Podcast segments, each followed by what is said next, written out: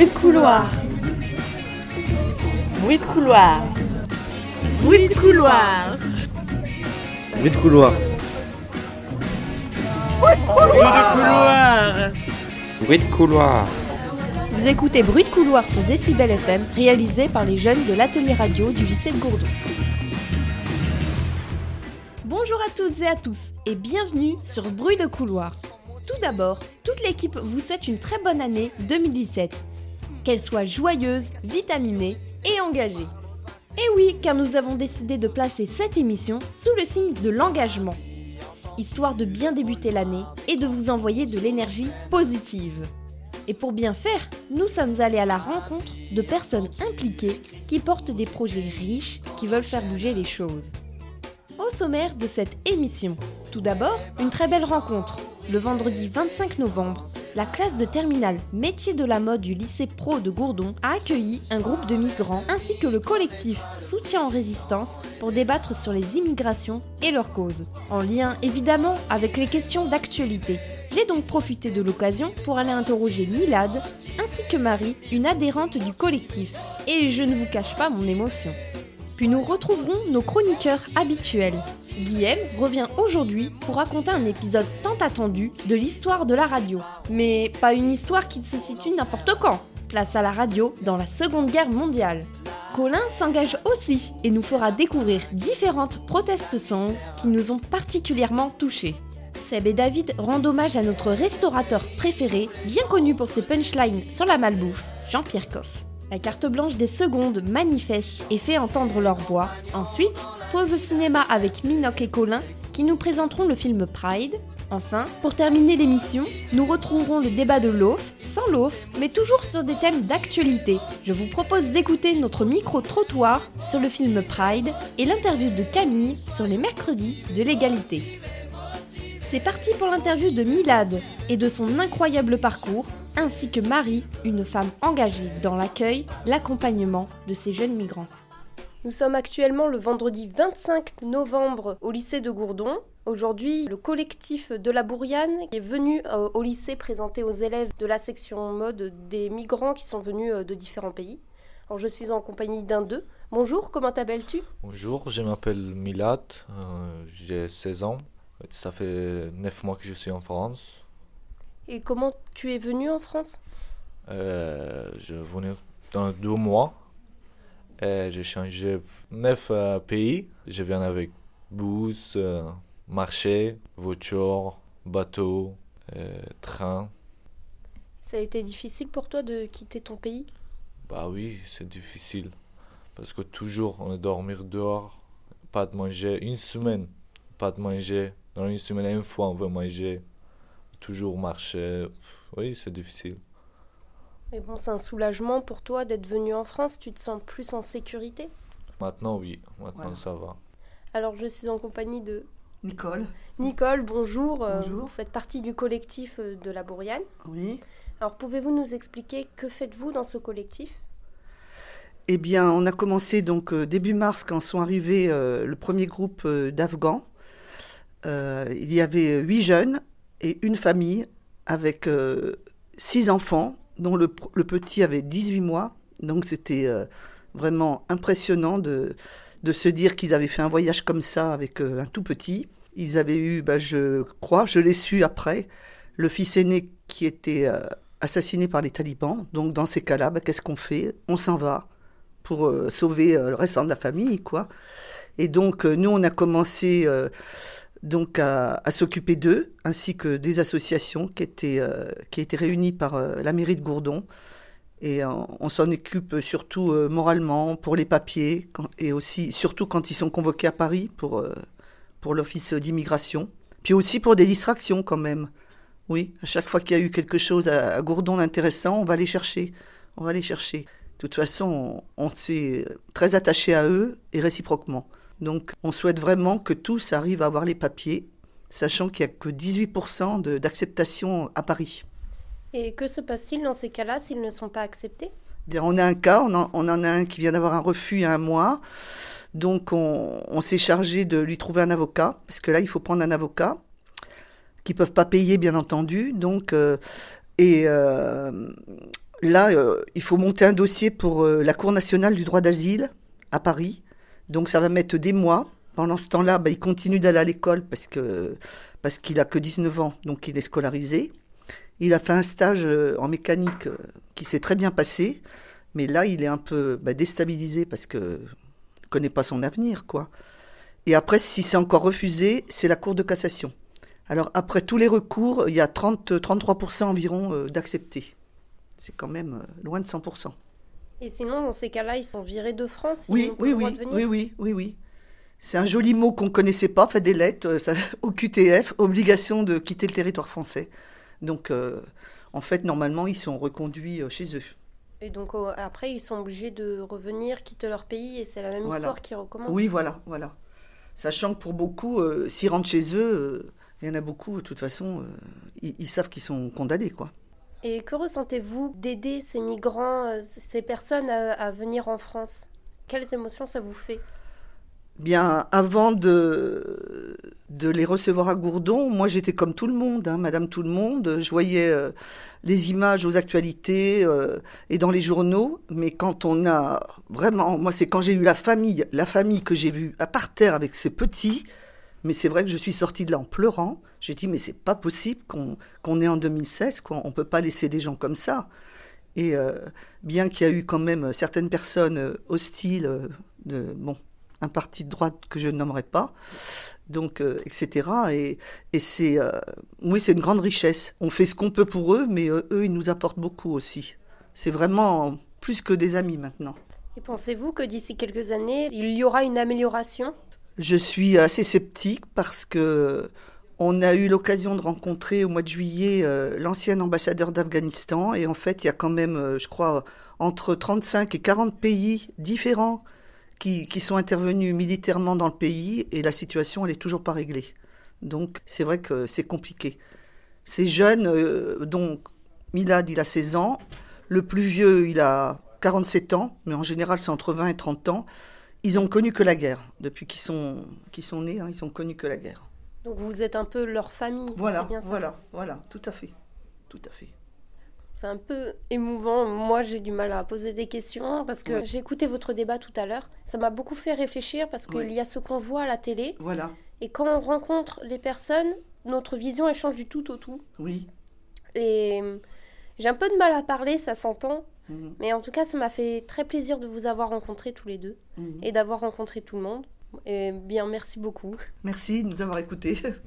Ça a été pour moi un grand honneur de pouvoir interviewer ce jeune migrant plein de courage. Je vous avoue, ça n'a pas été facile de le questionner sur son passé. Et encore aujourd'hui, rien que d'y penser, j'ai le cœur lourd. Le débat avec le collectif Soutien en résistance nous a permis de nous rendre compte des difficultés à immigrer vers un pays qui ne nous accepte pas forcément, où une grande partie nous rejette, nous insulte.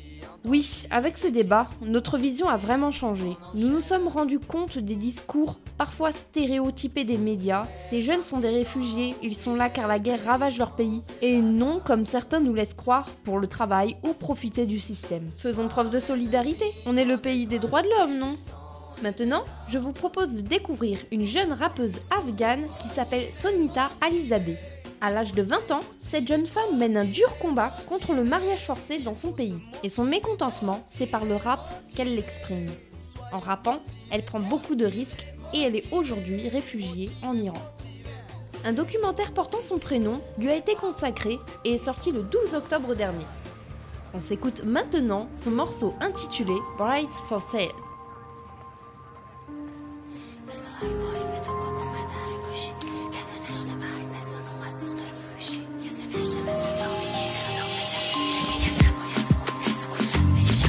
فریاد اون یک زن فریاد اون فریاد در زیر فشار شکسته شو. به بره از شهر هراتون چند نفر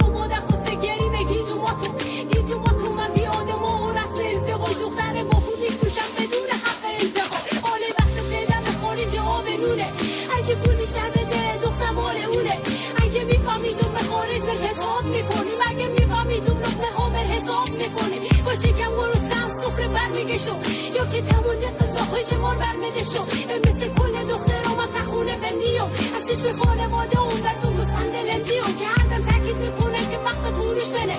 من آمادم و به خود و این چشو گوش بره کجا دیدیم گسخن از کشتن خوشاکی باشه؟ کجا دیدیم گسخن اینقدر احساساتی باشه؟ من به خدا نمی‌تونم از شما دور باشم. این بخش ما نمیفروشم حتی مجبور باشم.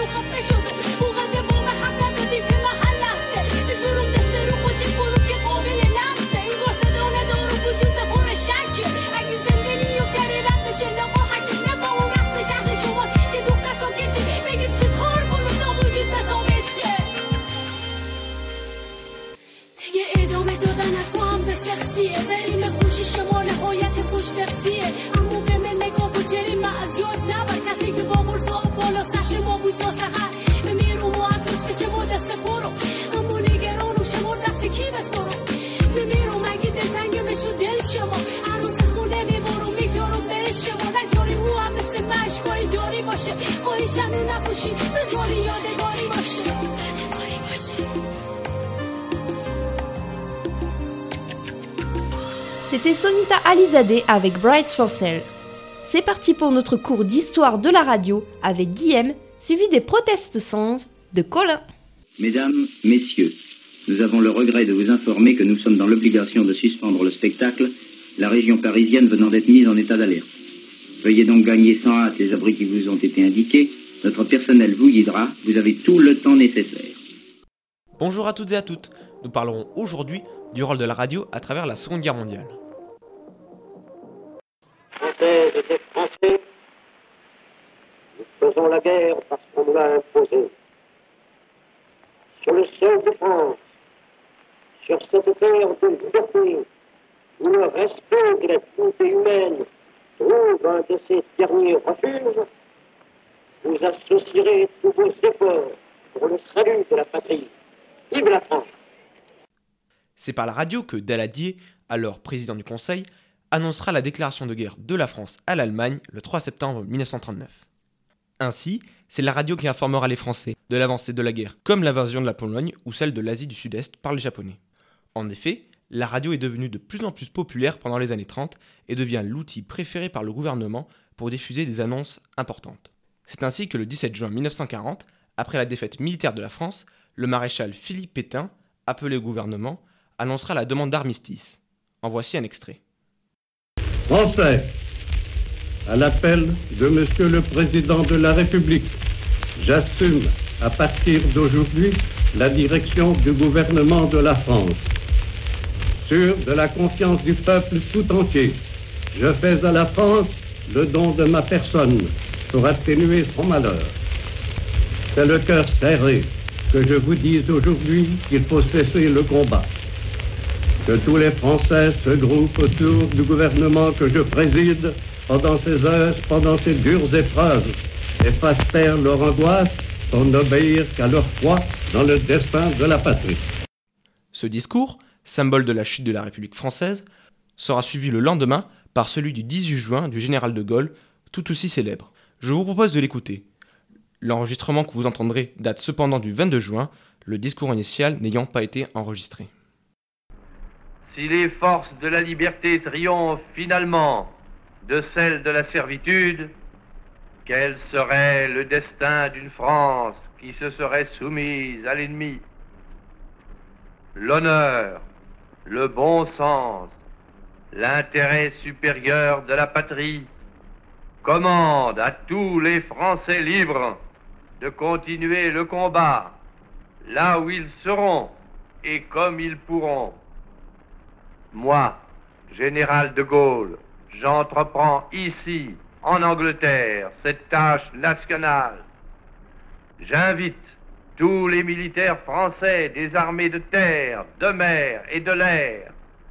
J'invite les ingénieurs, et les ouvriers français spécialistes de l'armement qui se trouvent en territoire britannique ou qui pourraient y parvenir à se réunir à moi.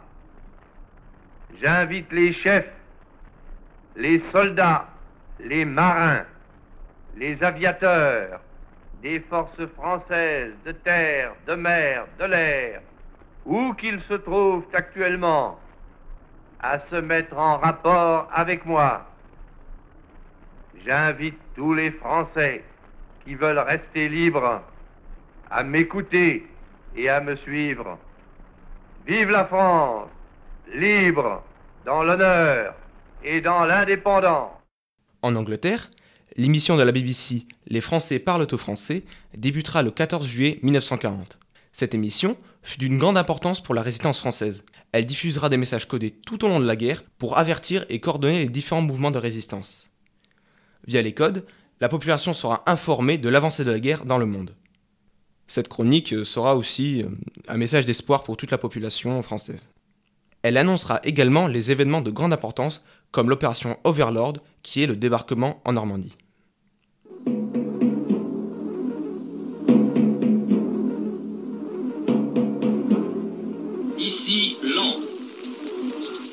Les Français parlent aux Français.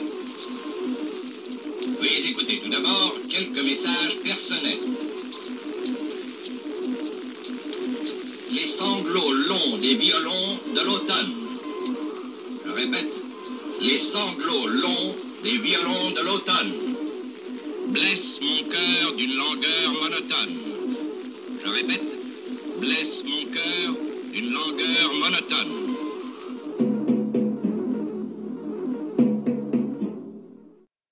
Sous le régime de Vichy, les radios de la zone dite libre seront censurées, tout comme celles de la zone occupée par les Allemands.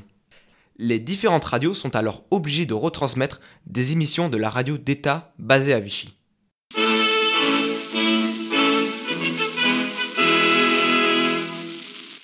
État français, radiodiffusion nationale.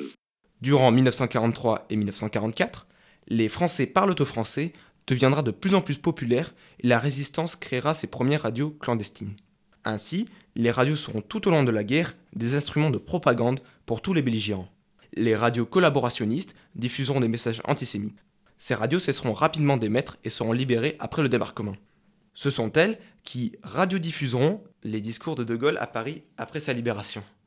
Hommes et femmes, nous sommes ici, nous sommes ici chez nous, dans Paris, levés, debout, pour se libérer, et qui a su le faire de ses mains? Non, nous ne dissimulerons pas cette émotion profonde et sacrée. Il y a là des minutes, nous le sentons tous, qui dépassent chacune de nos pauvres vies. Paris, Paris outragé, Paris brisé, Paris martyrisé, mais Paris libéré, libéré par lui-même, libéré par son peuple avec le concours. Des armées de la France, avec l'appui et le concours de la France tout entière, c'est-à-dire de la France qui se bat, c'est-à-dire de la seule France, de la vraie France, de la France éternelle. Eh bien, puisque Paris est libéré, puisque l'ennemi qui le tenait a capitulé dans nos mains, la France rentre à Paris chez elle. Elle y rentre sanglante, mais elle y rentre bien résolue. Elle y rentre éclairée par d'immenses leçons, mais elle y rentre plus certaine que jamais de ses devoirs et de ses droits. Merci d'avoir écouté cette chronique et j'espère que vous aura plu. Nous nous retrouvons le mois prochain pour parler de la radio durant les 30 glorieuses. A très bientôt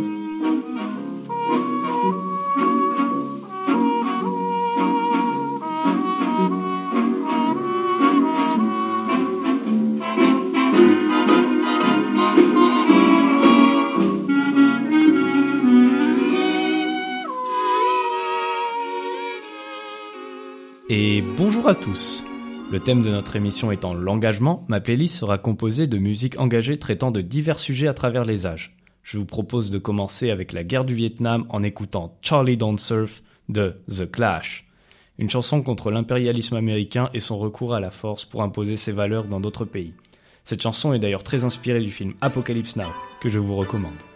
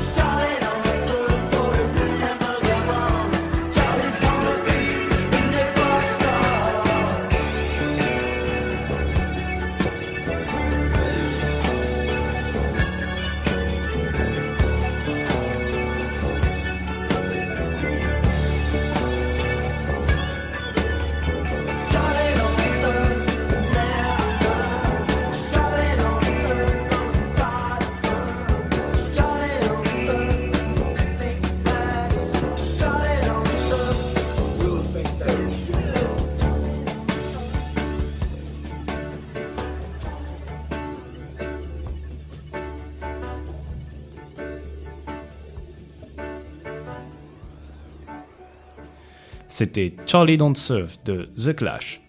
Bien sûr, la musique engagée n'est pas réservée aux guerres. Certains ont écrit pour manifester leur mécontentement envers la politique, le système ou encore le gouvernement.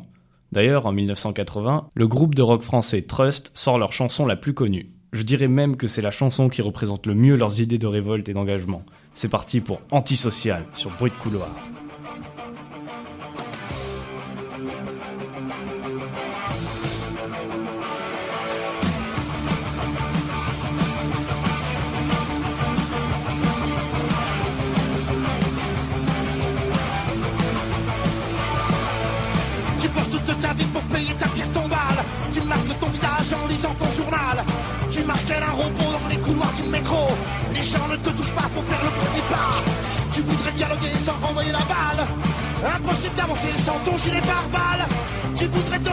À la justice.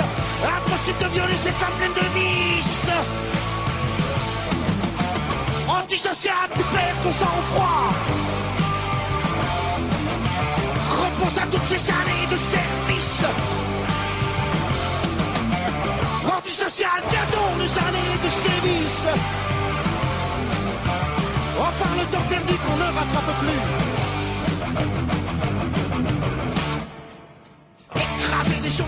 Devenu ton passe-temps. En les éclaboussant, tu deviens gênant. Dans ton désespoir, il reste un peu d'espoir. Celui de voir les gens s'emparer d'un bâtard. Mais cesse de faire le point, serre plutôt les poings. Bouge de ta retraite, ta conduite est trop parfaite. Relève la gueule, je suis là, t'es pas seul. Ceux qui hier t'enviaient aujourd'hui te jugeraient. Antisocial, tu perds ton sang-froid.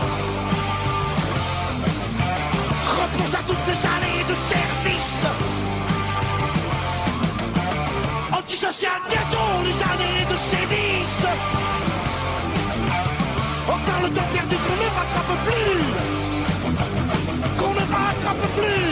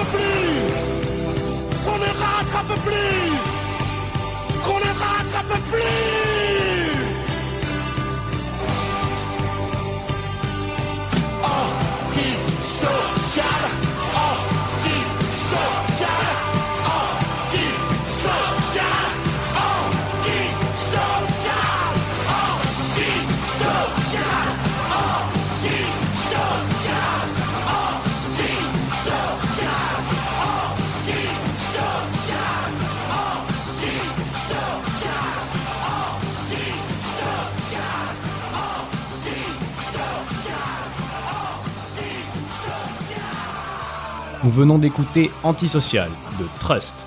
La musique engagée traite aussi de sujets plus tristes et plus récents. Elle sert à se relever face à un événement grave ou marquant, comme les attentats du Bataclan à Paris le 13 novembre 2015. Suite à cette atrocité, le chanteur Damien Saez a écrit une chanson qui rend hommage aux victimes et apporte un message de soutien à la France entière. Voilà Les Enfants Paradis de Damien Saez.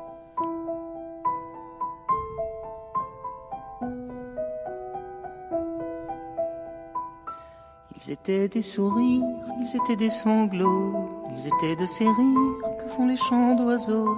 Ils étaient des matins quand on va à bord de mer, ils étaient cœur chagrin, ils étaient cœur lumière, ils étaient des poèmes, ils étaient des oiseaux, ils étaient des je t'aime qu'on dit bord du ruisseau, ils étaient du café, ils étaient du bistrot, ils étaient étrangers, ils étaient sans drapeau. Ils étaient de Paris, ils étaient de province, ils étaient cœurs de pluie qui font mon cœur qui grince. Ils étaient pleins de vie, avaient l'œil du printemps. Ils étaient cœurs qui rient quand le ciel est pleurant. Ils étaient des promesses, ils étaient devenir. Ils étaient bien trop jeunes, oui, pour devoir partir. Ils étaient fils d'Orient, fils de l'Occident, enfants du paradis, enfants du Bataclan. Ils étaient cœurs français ou international. Ils étaient la rosée qui pleure dessous le châle. Ils étaient des promesses. Ils étaient des bourgeons qui font monter tristesse. Ils étaient des chansons. Ils étaient des familles. Ils étaient des amis. Ils étaient ceux qui brillent dans le ciel de la nuit. Ils étaient amoureux, ceux qui se sont blottis, l'un contre l'autre à deux, contre la tyrannie. Ils étaient comme toi, ils étaient comme moi. Ils n'étaient pas guerriers, mais sont morts au combat. Ils étaient cœurs d'amour, ils étaient cœurs qui bat, puis qui battra toujours, même en dessous la croix. Ils étaient ses amis que je connaissais pas. Ils étaient mon pays, et puis le tien, je crois. Ils resteront Paris, Paris se souviendra toujours de ses amis. La lumière brillera. Il s'appelait Je t'aime, il s'appelait jeunesse, il s'appelait poème, il s'appelait tendresse, il s'appelait frangine, il s'appelait frangin, il s'appelait gamine, il s'appelait gamin, il s'appelait la joie et puis la non-violence, il s'appelait je crois les enfants de la France, de tous les horizons, puis de tous les prénoms, il s'appelait amour, s'appelait l'horizon, il s'appelait Jacques Brel, puis je crois Il s'appelait le ciel, il s'appelait pourquoi, toujours ici sommeil, l'horreur au creux du bois, qui rejoint l'éternel, va l'innocent, je crois, ils étaient point levés, ils étaient nos concerts, ils étaient cœurs serrés, oui, face aux tortionnaires, ils étaient cœurs deuillés, des fleurs face aux fusils, à nos cœurs endeuillés, nous pleurons nos amis, à l'innocent qu'on tue, oui, tombé sous les balles, soldats inconnus, sous l'horreur des mitrailles, si sont les lettres mortes, les cantiques du chagrin, puisque frappe à la porte les plaines de Verdun, si sont tombés ce soir, en ce vendredi noir, les frères de mon pays, nous laissant désespoir, mon pays, ta culture est morte, assassinée, mais tu sais, ma culture n'en ne mourra jamais. Toi mon pays Molière, toi mon pays Vinci, toi mon pays Voltaire, toi mon pays Valmy, toi mon pays la terre, toi mon pays Paris, toi mon pays par terre, relève-toi mon pays, toi mon pays lumière, toi mon pays la vie, mon pays littéraire, mon pays triste vie, toi mon pays mes frères, toi frère de mon pays, comme on chérit sa mère, on chérit sa patrie.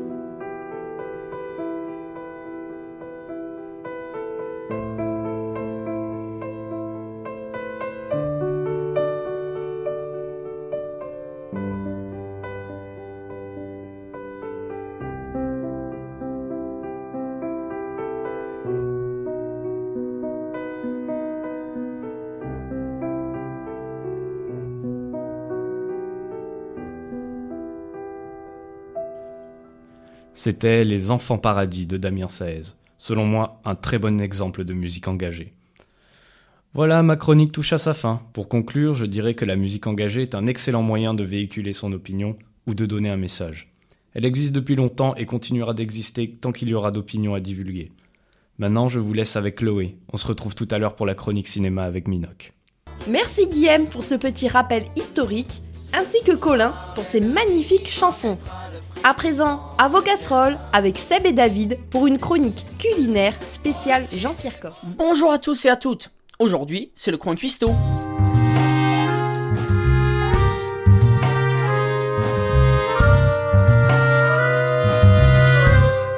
Mais tout d'abord, Seb, commençons par écouter le bruit du mois.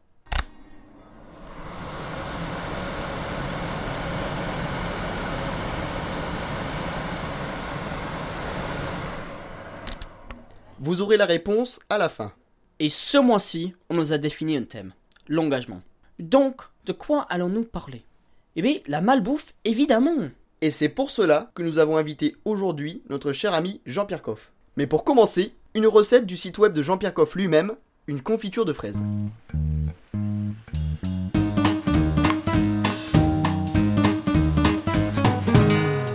Alors pour 4 pots de 375 grammes, il vous faudra 1 kg de fraises, 1 kg de sucre cristallisé et un verre d'eau de 20 centilitres. Afin de préparer cette confiture, il vous faut tout d'abord passer rapidement les fraises sous l'eau fraîche, les sécher dans un torchon, puis les équeuter. Dans la bassine, portez lentement l'eau et le sucre à ébullition. Maintenir 6 à 7 minutes, environ 110 degrés au thermomètre. Ajoutez les fraises, mélangez délicatement en évitant d'abîmer les fruits, qui doivent rester entiers. Faire repartir l'ébullition.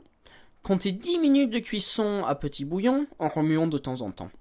Les fraises deviennent translucides, comme confites. Les sortir de la bassine avec l'écumoire. Laissez égoutter sur un tamis ou dans une passoire fine au-dessus d'un saladier. Récupérez le jus rendu par les fruits, le rajouter dans la bassine. Laissez réduire en remuant pendant encore 5 minutes, donc 105 degrés au thermomètre. Écumer, repartir les fruits dans les pots, ajouter le sirop et couvrir selon la méthode choisie. Bonjour et bonne année Jean-Pierre. Tout d'abord, on voulait vous demander votre avis sur le temps. Est-ce que vous pensez que tout le monde a le temps de cuisiner chez soi, après une longue journée par exemple? Le, le- le temps pour quoi faire si vous faites pas de confiture, vous faites quoi à la place? On À part regarder Direct 8, euh, l'émission de Morandini, je vois pas ce qu'on peut faire. Et donc vous ne pensez pas qu'il y a tout simplement des gens qui n'ont pas euh, la possibilité de cuisiner? Chez soi, le matin, le samedi, le samedi, je dis pas qu'il faut cuisiner tous les soirs, on peut cuisiner en avant. On prend son cabas, on va au marché, on emmène les enfants. J'ai entendu dire que vous êtes en partie contre la formation des enfants de nos jours. Vous pouvez élaborer là-dessus? Est-ce que vous trouvez que c'est pas complètement con que quand vous interrogez un mot et que vous lui dites le chocolat vient d'où, il vous répond ça vient d'une tablette C'est consternant. Moi, quand j'entends ça, allez dans des écoles, allez voyager, baladez-vous. Vous allez voir la, la situation des mômes est consternante. Ils ne savent plus rien, on n'apprend plus rien à l'école. Moi, quand j'entends un môme qui me dit ça vient d'une tablette le chocolat, je vous jure, j'ai envie de chialer. Ça, ça me désespère. Oui, c'est évident que de nos jours on n'apprend pas du tout à cuisiner à l'école. C'est des choses qu'on doit maintenant apprendre chez nous pendant notre temps libre. Vous pensez que quelqu'un est en faute ou le monde a tout simplement changé? Bah, D'abord, il y a un problème à l'éducation nationale où évidemment on a cessé complètement d'apprendre ces choses-là. Avant, moi quand j'étais, ah, vous allez me dire, vous, vous, évidemment vieux con, 70 balais euh, à l'école, euh, oui, mais à l'école, moi de mon temps, euh, on apprenait l'histoire, la géographie, euh, on apprenait les sciences, tout ça à partir d'une fraise. Donc vous mettez en faute l'éducation nationale. Et comment peut-on faire pour enseigner les gens à la cuisine? J'ai fait une émission pour les enfants à la télévision qui s'appelait Comment c'est fait, où j'emmenais 4-5 gosses, je les ai emmenés à la Réunion, je les ai emmenés au bord de la mer, des mômes qui n'avaient jamais vu la mer. Vous comprenez Le problème, c'est qu'il y a des mômes qui n'ont jamais vu la mer. Nous sommes des privilégiés. Pensons à des gens qui n'ont rien, qui ne savent pas ce que c'est, qui ne voyagent pas, qui sortent d'une école où ils se font chier, ils s'emmerdent, et ils vont dans une colonie de vacances où ils sont avec les mêmes cons qui leur apprennent rien. C'est ça qui est terrible. Que euh, moi, je les emmenais balader. Vous pouvez pas savoir le miracle que c'est de voir un saulnier à Guérande, par exemple, qui est en train comme ça, il est en train de tirer son énorme râteau comme ça, et tout à coup il y a un tas de sel. Et ça sort de la mer. Les mômes qui regardent ça, quand vous avez un gros plan sur ces gamins, des filles ou des garçons qui sont émerveillés, c'est un miracle pour eux. Et ils vont, ils prennent, ils mettent dans leur bouche, ils se rendent compte que c'est salé, ça vient de la mer. Merci beaucoup à vous Jean-Pierre. Ça a été un réel plaisir de vous avoir avec nous. La malbouffe, c'est quelque chose que nous prenons tous au sérieux. Si vous aussi ça vous tient à cœur, vous pouvez nous laisser un petit message sur notre page Facebook Bruit de couloir. Nous serons ravis d'avoir votre avis sur le sujet. Alors maintenant Seb, comme d'habitude, revenons à notre bruit.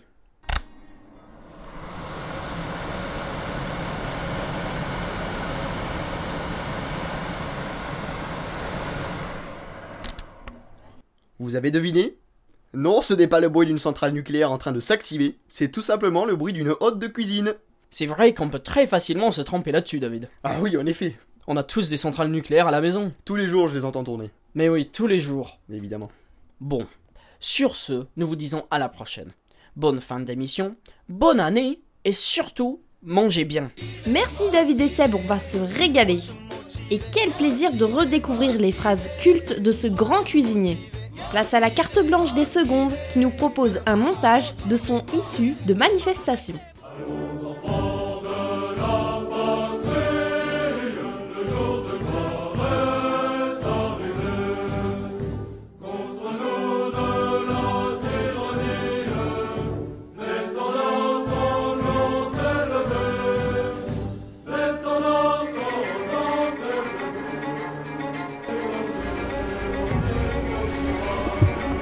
Vous êtes ici. Vous pourriez être là. Vous êtes ici. Vous pourriez être là. Vous êtes ici. Vous pourriez être là. S'engager, c'est malsain.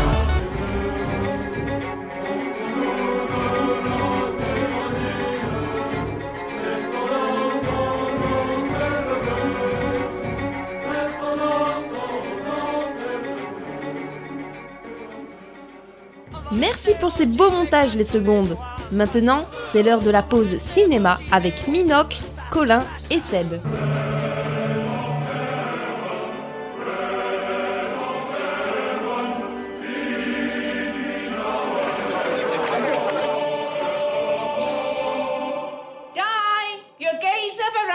Et rebonjour, c'est Colin et vous êtes à la rubrique cinéma. Je suis avec Minoc et Seb. Salut Bonjour. Bonjour tout le monde. Salut à vous. Et nous allons donc parler du film Pride qui est sorti en 2014 et qui est réalisé par Matthew Walkers. Et oui, alors un très beau film euh, qu'on a vu, on pourrait parler peut- peut-être euh, dire aux auditeurs dans quelles conditions on a vu ce film parce que c'est un vieux film en fait, euh, il vient pas de sortir et alors dis-nous un peu comment on l'a vu. Alors, euh, nous, l'avons vu euh, gr- grâce à la, le mercredi de l'égalité. Certains mercredis, en fait, on nous propose d'aller voir des films qui parlent d'égalité, de, voilà, de ce genre de sujet. Et donc, le film de, de, de- de la semaine où nous sommes venus, c'était donc Pride. C'est comme ça que nous l'avions découvert. Voilà, Bah, l'histoire de ce film est particulière et puis euh, puis même on peut raconter déjà l'histoire du film à Cannes hein, parce que le le film était à la quinzaine des réalisateurs. Tu nous racontes euh, En effet, le film a été présenté donc au Festival de Cannes euh, 2014 et, euh, et ce film a gagné la Queer Palm, je pense que ça se dit comme ça. Donc c'est une récompense euh, LGBT et là vous me dites mais qu'est-ce que ça veut dire que LGBT Eh bien en fait LGBT c'est lesbien, gay, bisexuel et trans. C'est une récompense donc que l'on donne à un film qui traite tout, tout ce qui est sujet intersexuel. Donc euh, homosexualité, bisexualité ou transsexuel. Voilà, ce prix quoi qui a été donné euh, à ce film a commencé à à la fois à donner de l'ampleur à ce film, mais à la fois ce film n'a pas eu un énorme succès quand même. Bah, à vrai dire, moi en 2014, j'en ai pas entendu parler, ce, ce qui m'a énormément surpris parce que quand j'ai vu le film, je, je l'ai trouvé excellent. Ouais. Euh, après, c'est compréhensible, c'est un c'est un film qui exclut euh, l'hétéro L'hétérosexisme. l'hétérosexisme, voilà. Et donc, euh, oui, on- c'est pas le genre de film que l'on voit partout, on va dire. Oui, voilà, il y a peut-être eu un, un rejet de la thématique aussi quand même. hein. Et toi. Seb, qu'en penses-tu Euh, Qu'est-ce que j'en pense? Bah oui, non, j'en ai pas entendu parler non plus, et je suis d'accord avec toi. C'est c'est pas euh, le genre de film bah, qu'on voit à la télé, qu'on a- euh, on est habitué aux grands films américains. De temps en temps, il y a des choses euh, qui viennent d'ici, de France, d'Angleterre, de- d'Europe, tout simplement. Mais d'habitude, oui, c'est les grands films américains et les, les petits films comme ça qui sont tr- euh, très souvent très intéressants. On n'en entend pas forcément parler. Mm. Voilà. En tous les cas, on était là euh, euh, pour les mercredis de l'égalité et on a eu euh, voilà un film qui était approprié au thème hein, complètement. hein. Alors, on, on raconte euh, l'histoire peut-être un petit peu. Alors, euh, je vais commencer. Donc, euh, ce film est basé sur l'histoire vraie du groupe LGSM. LGSM pour Lesbians and Gays Support the Minors. Cette histoire se déroule à Londres, de 1984 à 1985. Donc là, on est sous, sous Thatcher. Je vous rappelle que c'est c'est la, c'est la, grande, la grande grève au Des Royaume- mineurs, ouais. des mineurs au Royaume-Uni. Mhm. Et un groupe de, de jeunes lesbiennes et de, de gays, justement, euh, décide de venir en aide aux, aux mineurs, donc en récoltant des dons, tout en criant ouvertement leur, euh, leur, euh, leur orientation sexuelle. Mm. Le film débute, co- débute euh, comme ça, donc c'est ces jeunes qui essayent de récolter des dons, et on trouve ça, voilà, au début ils sont mal, très mal vus, on va dire, des mineurs qui, voilà, les gays, on- ils en entendent parler, ils en ont pas forcément déjà vu de leur vie, et finalement il va trouver quelque chose de d'amical chez eux, quelque chose qu'il n'avait pas ressenti euh, quand on lui avait parlé donc du coup de, de ce genre de gens, de, donc des gays, et finalement il va accepter leur aide. Et donc, euh, à part- Bah, ça- quand même, c'est pas. Alors lui, il accepte, mais c'est surtout euh, les femmes qui qui vont faire entrer euh, finalement ces gays euh, dans le village. euh. Oui, oui, dès, dès qu'ils arrivent dans le village d'ailleurs, c'est surtout les femmes du village qui commencent, qui les accueillent le mieux, on va dire, et qui vont le plus s'adapter à, à ce genre de personnes, donc euh, qui vont euh, qui vont être gentils avec eux, qui vont insister pour que les hommes aillent les voir, parce que c'est surtout les hommes du village qui, qui ont vraiment du mal. Mm. Et en particulier une famille, mais en fait c'est une famille de de deux garçons et d'une mère, et eux, ils ne supportent pas l'idée d'avoir des gays euh, dans leur village. Voilà. Alors que les femmes, euh, ensuite, euh, euh, deux, autres, euh, deux autres hommes qui étaient complètement contre cette idée euh, d'avoir des gays dans le village, va finalement sympathiser avec eux parce qu'ils vont, par exemple, leur apprendre à danser, ce que qu'aucun aucun d'eux ne sait faire.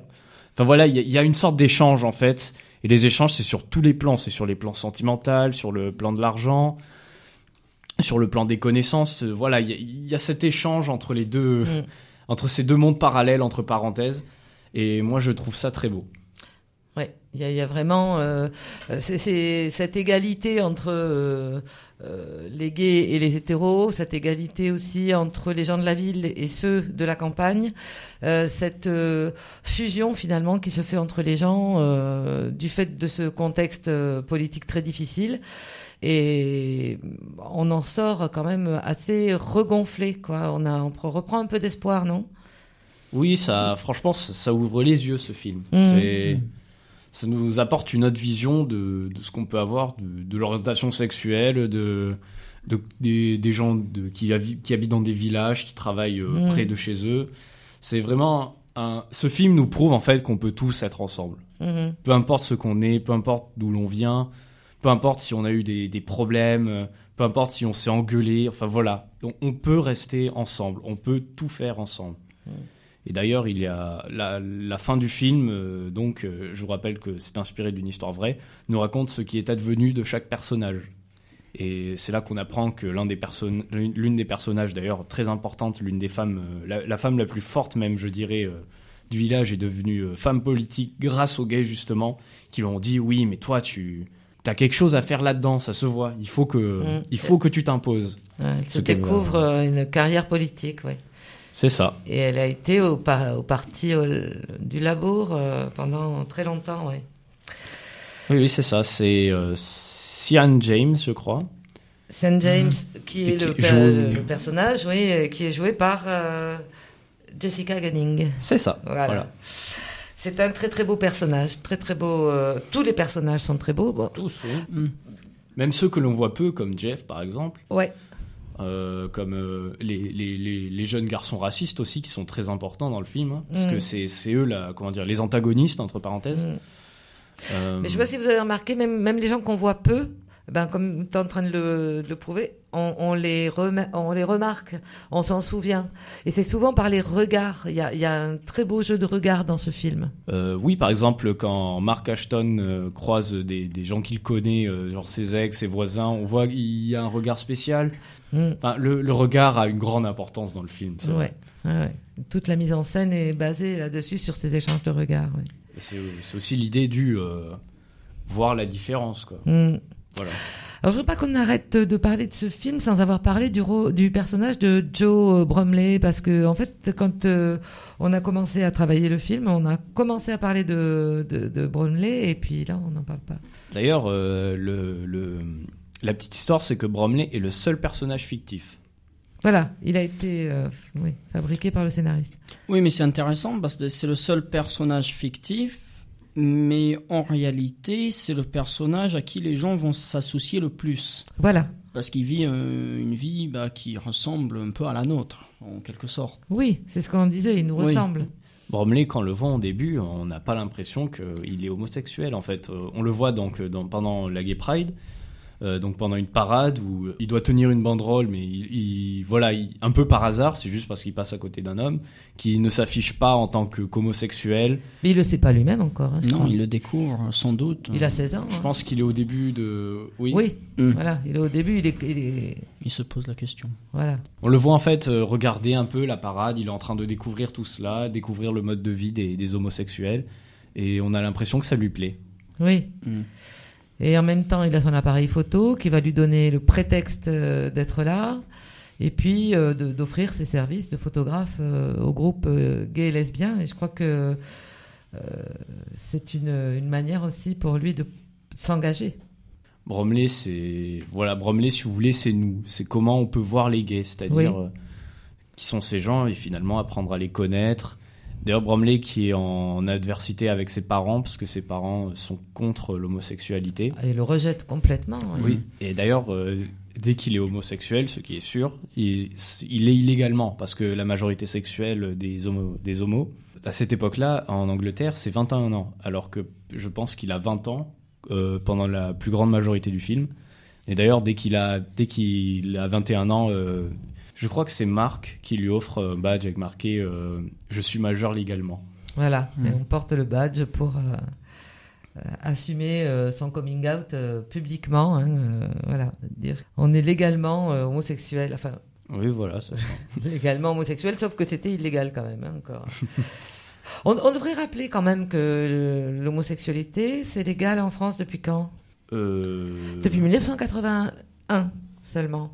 C'est ça, ouais. Hein, c'est François Mitterrand qui, nous, qui a, euh, dès qu'il est arrivé au pouvoir, euh, aboli cette, cette loi qui interdisait, enfin, qui rendait euh, l'homosexualité euh, comme un délit, quoi. Donc un film, qu'est-ce que, comment, qu'est-ce qu'on va donner comme conseil à notre, à nos auditeurs? Bah, ça vaut le coup de regarder le film, ça c'est sûr. Voilà, donc maintenant c'est en, en DVD, hein. À voir absolument. À voir, oui, oui. D'ailleurs, je pense que pour aller voir ce film, il faut, il faut pas se vider la tête, il faut avoir tous ces préjugés en tête pour les effacer euh, un par un. Ah, oh, ça c'est joli. ce que À chaque fois que. Parce que franchement, on peut avoir certaines idées qui seront effacées au, au fur et à mesure du film. On va se rendre compte que c'était faux, que, que la réalité est beaucoup mieux que ça. Enfin, moi personnellement, c'est l'avis que j'ai eu en regardant ce film. Mm. Oui, tu as raison, c'est un film anti-cliché. C'est ça. Oui, que- Eh ben voilà, ils vont tous y aller. Et alors, si vous y allez, euh, ou si vous achetez le DVD, si vous regardez le film, vous pouvez euh, euh, nous écrire, nous à Décibel FM, ou nous téléphoner, et puis euh, on vous répondra, hein, parce que peut-être vous n'avez pas la même opinion que nous. Oui, on Hein, a la pas page, vrai, C'est vrai, euh, chacun peut exprimer son opinion. Donc euh, n'hésitez pas à nous écrire. Voilà. On peut aussi nous retrouver euh, sur la page Facebook euh, Bruit de couloir. Euh, vous pouvez donner votre avis, oui, laissez-nous un oui, petit commentaire. la- et oui, c'est vrai, j'y pense pas, moi, la page Facebook. Moi non plus. Mais il faut y penser. Donc voilà, et ben au revoir Colin, au revoir Seb. Mais au revoir vous deux. Au revoir. Merci à vous trois de nous avoir présenté ce film. Je ne sais pas vous, mais moi, j'ai bien envie de le voir. C'est maintenant l'heure du débat de l'offre, mais exceptionnellement, je remplace l'offre. Allez, on retourne au cinéma pour les mercredis de l'égalité avec un micro-trottoir sur la séance du film Pride, ainsi qu'une petite interview de Camille, l'organisatrice de ces fameux mercredis.